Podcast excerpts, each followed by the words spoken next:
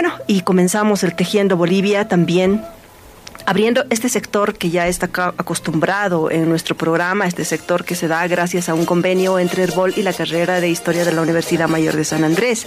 Y en esta ocasión hemos invitado a Ana María García, ella es docente de la carrera de Historia en, en esta universidad, y con ella vamos a conversar sobre un tema que también es muy importante, qué pasaba con las mujeres durante la colonia. Recordemos que en este ciclo estamos hablando de toda la época colonial y cómo era, qué pasaba, cómo era el contexto social, el tejido social y las mujeres también, por supuesto, son importantes y son parte de la economía. Eh, como lo vemos ahora, Día del Trabajador, en aquella época también eran importantes y eh, aportaban a la economía durante toda la época colonial y vamos a saber cómo. Ana María, gracias por estar con nosotros en Tejiendo Bolivia, bienvenida. Mil gracias, gracias a ustedes, es un placer. Bien, hablemos de las mujeres. ¿Qué pasaba con las mujeres? Porque entiendo que para casarse, era importante casarse, para empezar, ¿no? Para empezar. Eh, no, no convenía estar soltera. Y, pero para casarse, las familias de las mujeres daban una dote a los hombres con quienes las mujeres iban a casarse. A ver, primera pregunta, Ana María. Eh, ¿Las familias buscaban marido para las mujeres o como ahora una era libre de elegir a quien quería? No, no, no, en absoluto. Lo que pasa es que en esta, en esta época, claro, no solamente aquí en la colonia, sino que nosotros nos regimos bajo las leyes de Castilla. Eh, porque los territorios coloniales, lo que nosotros llamamos colonias, en realidad eran provincias o reinos de Castilla. Entonces, eh, nosotros nos regíamos bajo esas leyes y bajo esas leyes las mujeres no tenían eh, derechos, digamos, eh, ellas no podían tomar decisiones, ¿no? Ellas no podían, por ejemplo, no podían firmar contratos, no podían hacer negocios, no podían heredar de otras personas, ¿no? No podían eh, ser testigos, por ejemplo, en ningún documento. Entonces ellas dependían siempre de un hombre. Pasaban, por lo general, de la tutela de su padre a la tutela de su marido y si en caso alguno quedaban sin marido o sin padre, pasaban a la tutela de un hermano mayor o de algún hombre que las pudiera representar, porque ellas solas no podían a sí mismas representarse. ¿no? Sin embargo, cuando quedaban viudas, ahí sí se podía. Cuando quedaban viudas era el mejor estado de la mujer. Cuando realmente ya no había ningún hombre que las, sí, las A no ser que, que eran muy, muy jóvenes y normalmente lo que hacían era volver a casarse. ¿No? Pero cuando ya eran mayores, en general, ellas manejaban su, su patrimonio, ¿no? Tenían que vérselas, ¿no? En la vida, que era muy complicado para ellas. Entonces, ya cuando, cuando se casaban a las mujeres, se las podía prometer a los siete años. Y esa es una práctica que viene desde Europa, ¿verdad? Eh, y se las podía casar a partir de los doce. Los hombres también podían ser prometidos desde chiquititos y se casaban generalmente a partir de los 14 años. Pero generalmente eh, eran las personas de élite las que estaban más expuestas a esto.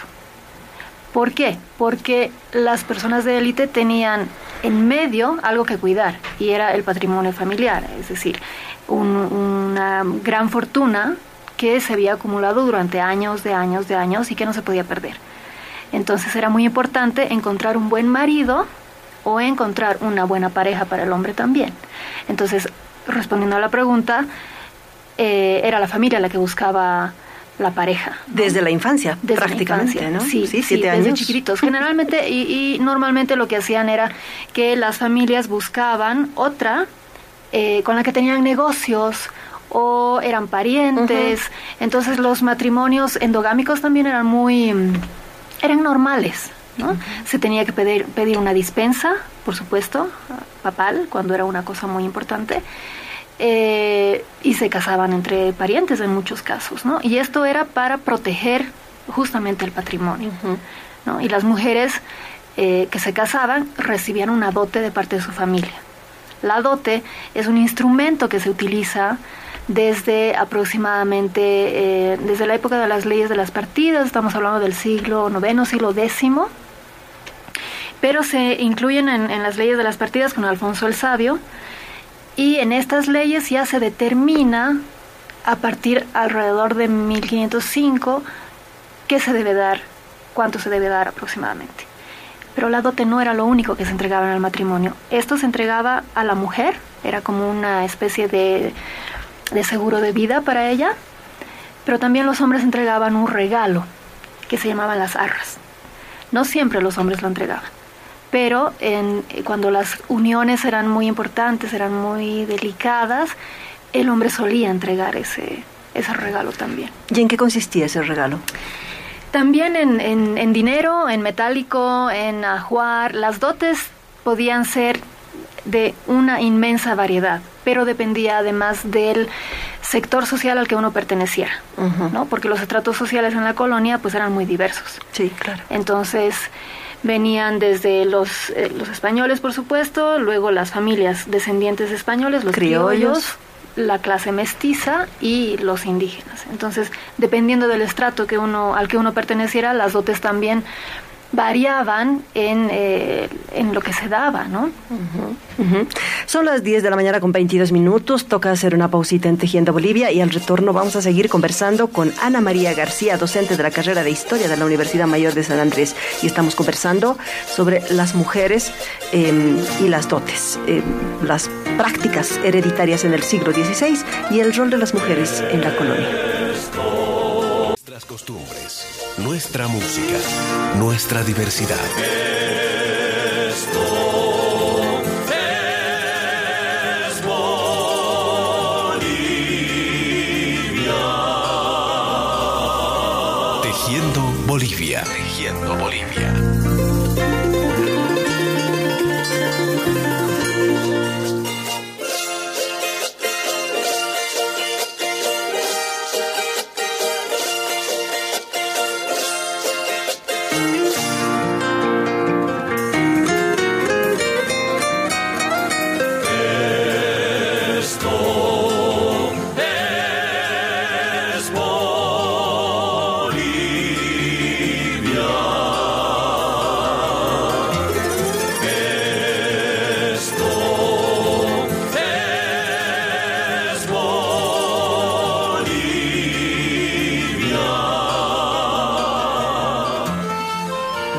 25. Estamos tejiendo Bolivia de la mano de Ana María García, que ha hecho investigaciones sobre las dotes en la ciudad de La Paz, patrimonio y poder en la sociedad colonial, las dotes de la ciudad de La Paz entre 1585 y 1650. Es una de las investigaciones que ha hecho. Yo quiero mostrar el libro. Vamos a ponerlo en primer plano a quienes nos siguen en Facebook. Ese es el libro una investigación muy interesante porque pone en evidencia eh, cómo era el tratamiento que se hacía para que las mujeres eh, se casen y reproduzcan el patrimonio de las familias de clase alta, digamos, en la época de la colonia, las familias españolas, las criollas. Y bueno, Ana María, a partir de esta investigación hay hallazgos interesantes y usted va a ofrecernos una breve lecturita de algunos ejemplos de dotes. Exactamente, eso vamos a hacer. Para, para aclararles un poquito, hay dos documentos bajo los que la mujer se asegura que su dote va a quedar con ella, ¿no es cierto? Porque es la familia de la mujer la que le otorga la dote y que luego esto queda en poder de la mujer. Y las leyes la favorecen porque determinan que es un monto que le pertenece a ella. Claro. El marido no puede eh, decidir gastarla él solito, ¿no? Ocurría ocurría y luego las mujeres tenían que buscarlos, ¿no es cierto? Seguro que sí, pero el marco todo, normativo les daba algunas garantías. Daba, exactamente, uh -huh. tenían absolutamente. Entonces habían dos documentos, unos eran las promesas de dote bajo eh, la que se prometía que se iba a entregar una dote, era como un contrato firmado con el futuro esposo. Uh -huh. Y los recibos de dote, cuando ya se casaban, y el marido recibía la dote, efectivamente. Entonces, ¿qué pasaba ahí?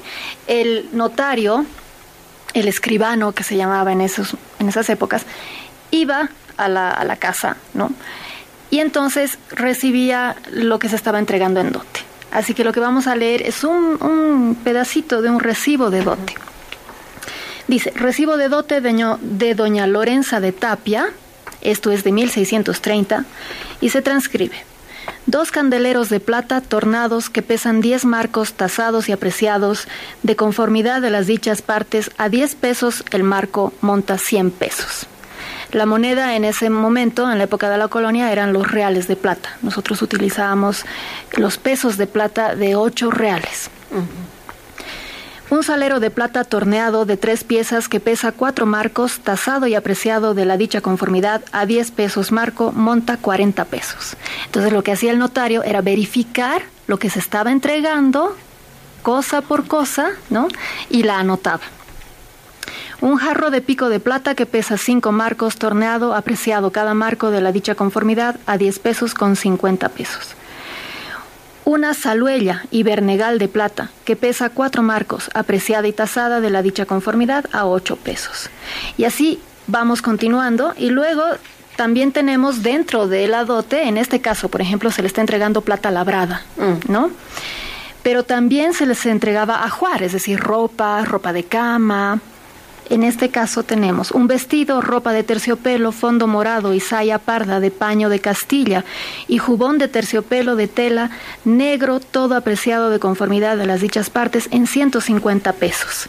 ¿no? Entonces a uno le decían además de qué estaba hecho, porque claro, las telas eran también... Claro, tendrían diferentes valores. Exactamente, mm. almohadas, un tapete, un cojín, dos baúles.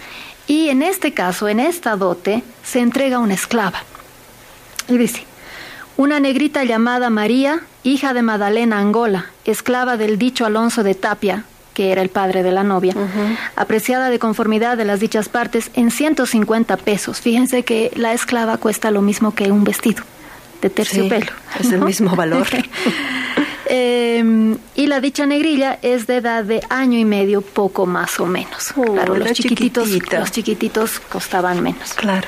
¿No? Entonces, em, así es como se entregaba y luego esto quedaba en posesión de la mujer. El marido podía utilizar la dote, podía invertirla, ¿no? Podía vender. Podía vender, exacto, pero al, al final del matrimonio él tenía que devolver el monto de la dote. Si la dote le hubieran dado en 14 mil pesos de plata, él tenía que devolver ese monto de, de, dote. Normalmente lo que se hacía era que la dote quedaba para el las hijas de la familia, ¿no? Futuras, futuras. Porque había posibilidad de separaciones. Eh. Sí, sí, sí. Uno se podía separar, pero claro, las causantes de divorcio eran eran eran cuatro, o sea, eran muy no muy pocas. Muy pocas posibilidades. Exacto, muy pocas posibilidades.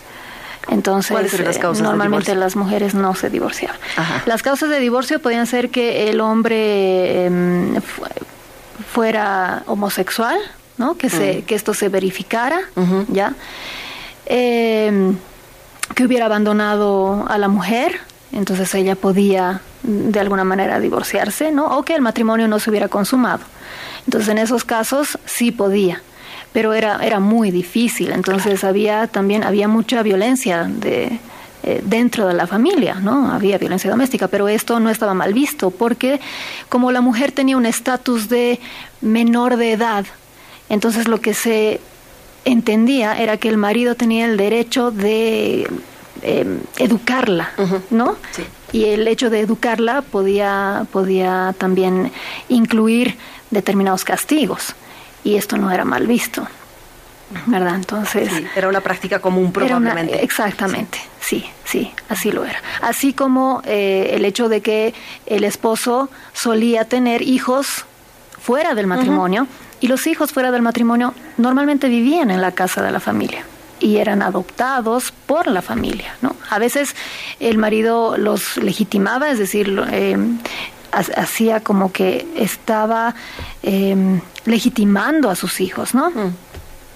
Y a veces no, pero sí vivían en la casa de la familia y la mujer tenía que aceptarlo como algo normal. ¿Verdad? Entonces era un, Supongo que esa práctica también ha contribuido mucho en, ampliar em, estratos sociales como el de los criollos y los mestizos, ¿no?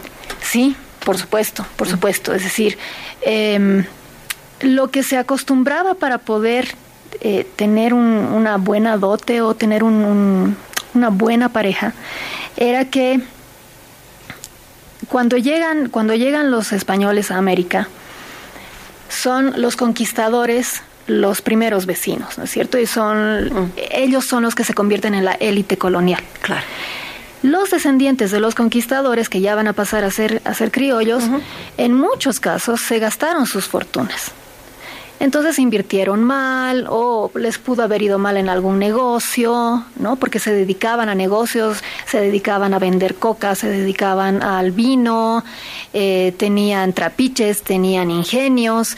Entonces puede ser también que, las, que les hubiera ido mal en algún negocio o dilapidaban su fortuna. Entonces hubo muchos casos de familias que quedaron, eh, que eran buenas familias, en el caso de, los conquistadores, ¿verdad? Descendientes de conquistadores, pero que quedaron sin fortuna. Mm. Entonces no les quedó otra que unirse a familias de comerciantes, que eran los que sí empezaron a ganar mucho dinero en la época colonial. Y eh, al unirse de esa manera, entonces era como una especie de intercambio. Intercambiabas una riqueza económica a cambio de un nombre. Entonces, normalmente las familias acomodadas eh, de las ciudades coloniales buscaban una hija de comerciante, ¿no? un hijo de comerciante que tuviera una buena posición social. Y a veces también, en el caso de lo que, de lo que me comentas, eh, en el caso de las mestizas, cuando los, cuando los padres reconocían a sus hijas mestizas, ellos lo que trataban de hacer era de casarlas con españoles peninsulares recién llegados. Entonces, los peninsulares recién llegados llegaban, eran acogidos por, por una comunidad, porque eran muy regionalistas, ¿verdad? Entonces, o eran acogidos por los castellanos o por los vascos, o de la región de donde vinieran. Y em, conseguían una mujer con una buena dote, mestiza, pero ellos lo que estaban aportando era la sangre en realidad. El apellido. El apellido, ¿no? Pero la, sangre principalmente. Claro. ¿No? Española. Entonces, en, de, esa manera, el padre español se aseguraba de que sus nietos mm. ya iban a tener sangre peninsular también del otro lado. ¿Hay algunos apellidos que se sepan? Em, bueno, aquí en La Paz podemos hablar de algunos de acá La Paz porque hay, hay otros muchos que en, en un momento les voy a hablar de uno muy importante. Pero aquí en La Paz los vecinos más importantes fueron los Vargas, don Juan de Vargas, que fue alcalde. El museo, de que justamente, exacto, el, museo costumbrista funciona en la que fue su casa, los Gutiérrez de Escobar, ¿verdad? Eh, fueron gente muy importante de aquí de la ciudad de La Paz y que claro, entraron en ese tipo de prácticas, ¿no? Y las familias eh, acomodadas o las familias que descendían de los conquistadores se emparentaron entre ellas porque claro, era lo lógico, ¿verdad? Emparentarse entre gente del mismo nivel social. Entonces, bueno, ahora eh, podemos pasar a hablar un poco de la herencia. Sí. Para eh, unirla con la dote, que, que, vean ustedes cómo funcionaba. La herencia em, es un monto, es, es, el patrimonio de la familia, ¿verdad? Se unen tanto lo que tiene la mujer como lo que tiene el hombre.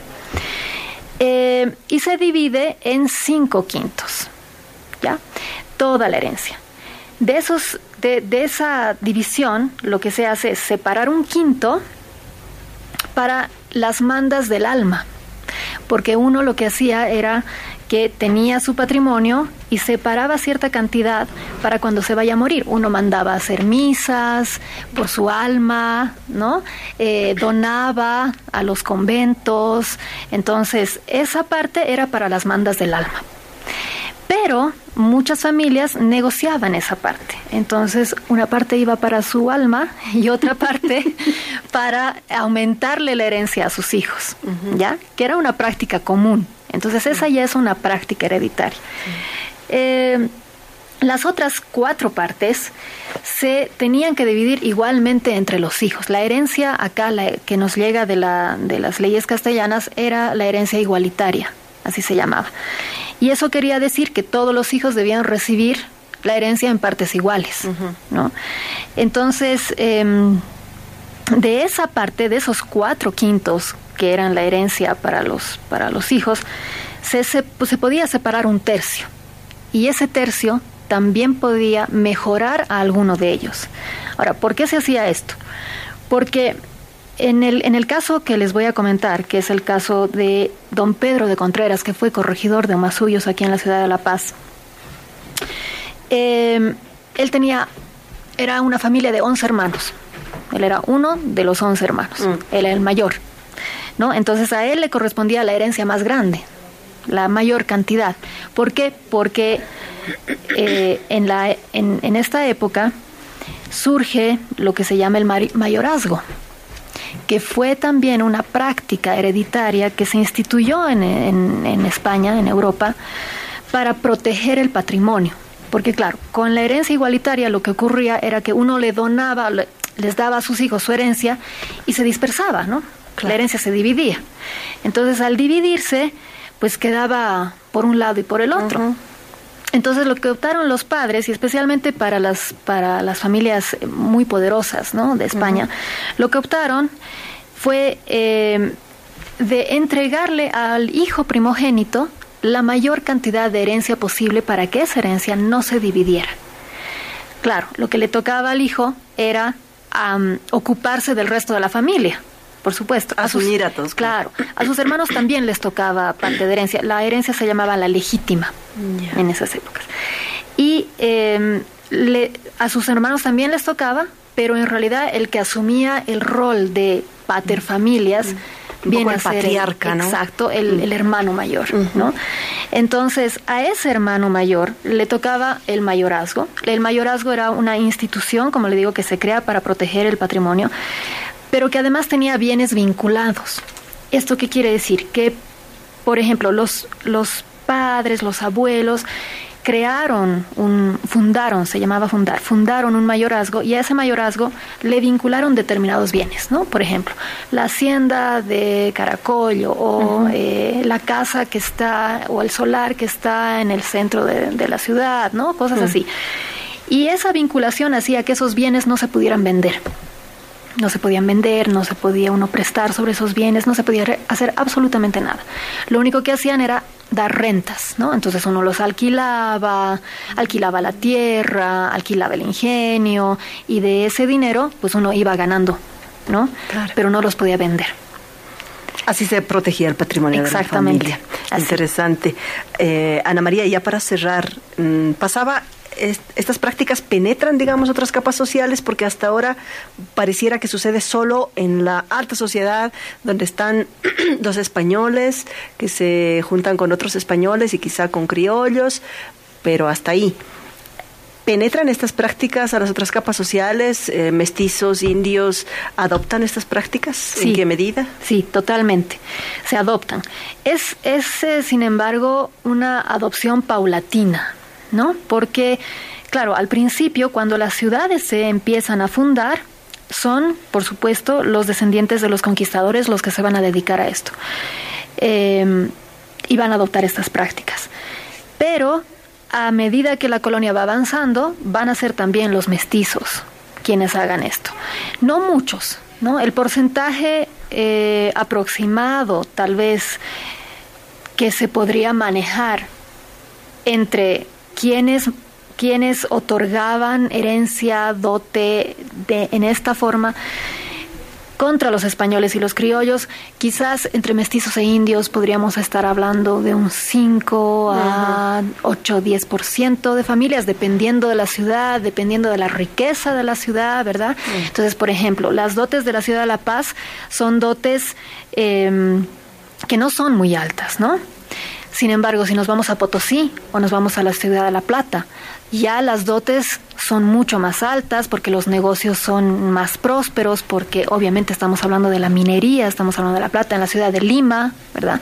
Entonces, permea así a los otros estratos sociales y por supuesto además lo hace porque como decíamos son los padres de hijas, en general hijas, mujeres, ¿verdad?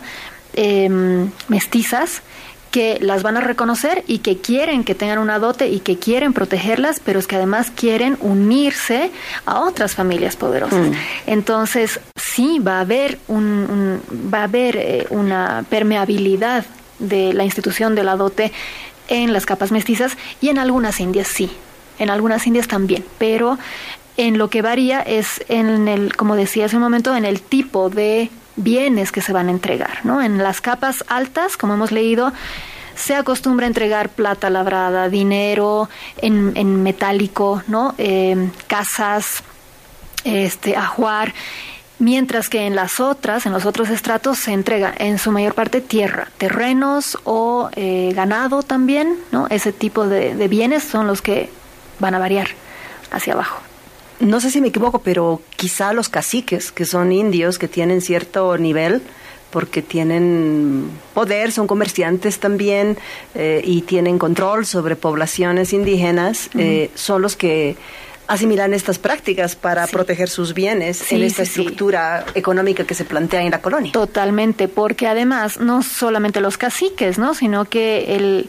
el grueso de la población colonial lo que hace es regirse bajo estas leyes y estas mismas leyes son las que nos protegen a todos, ¿no? Pero sí, especialmente a los caciques que tienen privilegios y ellos, por supuesto, tienen que proteger también su patrimonio. Así es. Ana María, ha sido un placer conversar con usted. Eh, son las 10.44, tenemos ya que hacer una pausa y terminar aquí nuestra conversación. Nos ha acompañado Ana María García, docente de la carrera de Historia de la Universidad Mayor de San Andrés, investigadora, por supuesto. Ha publicado un libro muy interesante que vuelvo a mencionarlo, es Patrimonio y Poder en la Sociedad Colonial, las dotes de la ciudad de La Paz entre 1585 y 1650. Un libro sin duda muy interesante que nos cuenta cómo es que se va em, pasando la herencia y las dotes en la ciudad de La Paz. Y bueno, eh, quizá algunas de estas prácticas todavía perviven desde la colonia. Yo creo que sí, porque creo que a las mujeres los papás todavía tratan de protegerlas, ¿no? Sí, sí, hay formas de protección, se van con algunas cosas, estas historias todavía se repiten. Y especialmente esto parece que se mantiene, especialmente, claro, esto ya es otra investigación, mm. pero en el campo. ¿no? Se mantiene mucho. Es en el área rural que, es, que, quizá ha penetrado más y ha dejado más huella, de manera que hasta hoy pervive esa práctica de alguna manera. Muy bien, Ana María, muchísimas, gracias. a usted por estar con nosotros y a la carrera de historia, por supuesto. Vámonos a una pausita y ya volvemos con más para ustedes.